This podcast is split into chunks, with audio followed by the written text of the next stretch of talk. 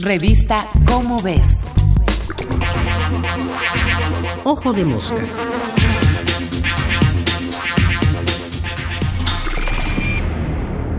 Mutaciones y vacunas. La evolución es una lucha constante por la supervivencia. Para no extinguirse, todas las especies de seres vivos buscan reproducirse lo más posible, ocupar los nichos ecológicos disponibles y adaptarse a las cambiantes condiciones del medio y a la competencia de otras especies.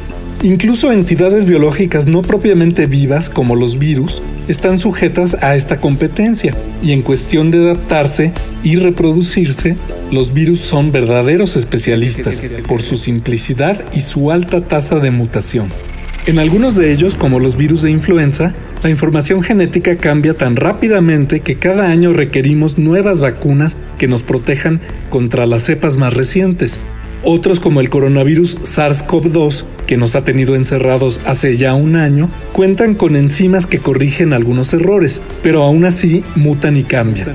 Y en ocasiones algunos de estos cambios les permiten adaptarse para sobrevivir mejor. Es el proceso que Darwin llamó selección natural. selección natural. Pero una mejor supervivencia y adaptación del coronavirus significa malas noticias para los humanos. Como es sabido, en los últimos meses se han descubierto en Inglaterra, Sudáfrica y Brasil, entre otros sitios, variantes del SARS-CoV-2 con mutaciones que lo hacen más infeccioso o más mortal. Estas variantes ya han comenzado a extenderse rápidamente en muchos países. Algunas de estas variantes tienen mutaciones que alteran sutilmente la estructura de la proteína que forma las espículas del coronavirus, las protuberancias que le hacen tener un aspecto de corona en el microscopio electrónico y que le sirven para unirse a proteínas receptoras de nuestras células, para invadirlas. Estas mutaciones parecen mejorar el ajuste de la espícula del virus con nuestros receptores, haciendo más fácil la infección. El descubrimiento de estas variantes causa preocupación, porque las vacunas que se han desarrollado promueven la fabricación de anticuerpos que se unen precisamente a la espícula del virus para bloquear su entrada a las células. Se teme que podrían ser menos efectivas contra estas nuevas variantes. Las buenas noticias son, por un lado, que las vacunas que actualmente se están aplicando en el mundo parecen ser efectivas también contra estos nuevos coronavirus. Los anticuerpos que produce nuestro sistema inmunitario al vacunarnos no son todos idénticos, así que algunos de ellos pueden unirse incluso a espículas modificadas. Por otro lado, varias vacunas utilizan tecnología de ADN o ARN y en caso necesario podrían reprogramarse sin demasiadas complicaciones para volverse más efectivas contra estos nuevos virus.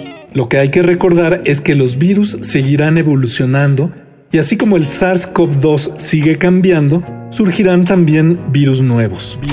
Es el orden del mundo biológico.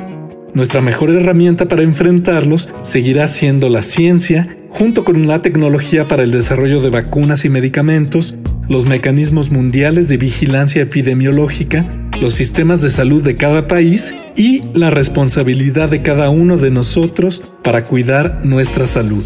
Este fue Martín Bonfil Olivera. Nos vemos el mes que entra en la revista Cómo ves con otro Ojo de Mosca. Ojo de Mosca. Una producción de la Dirección General de Divulgación de la Ciencia.